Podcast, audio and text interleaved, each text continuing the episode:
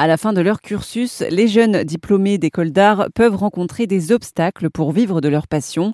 L'association Matière Libre donne un coup de pouce à ces jeunes pour leur permettre de garder le cap dans cette nouvelle étape de leur vie. Nathalie Ledamani est membre de l'association.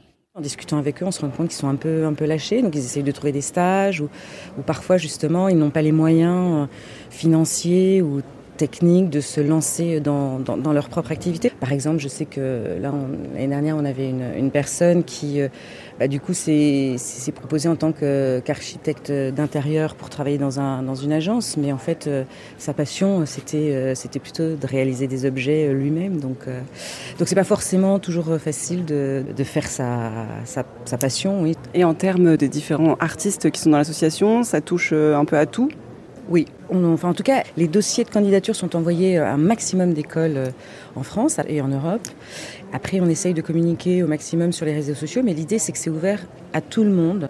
Matière libre, donc il faut en fait ce qui nous intéresse, ce qui intéresse les membres de l'association et le jury euh, chaque année, c'est la maîtrise de la matière, mais aussi de lui en trouver une application originale donc euh, voilà, ça peut être euh, ça peut être comme matière, euh, ça peut être le verre, le bois, la porcelaine, toute matière possible. Et ensuite, c'est savoir l'appliquer, la maîtrise technique de, cette matière, et ensuite trouver un objet ou une utilisation intéressante.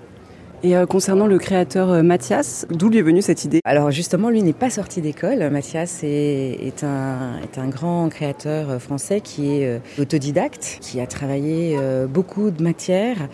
Euh, qui a eu ses sociétés. Donc il a travaillé beaucoup dans le verre, dans, dans, dans, la porcelaine. Et lui, oui, donc étant autodidacte, il a au début de sa vie eu du mal à percer et à s'en sortir. Donc c'est de là que lui est venue l'idée de, d'aider tous ces jeunes.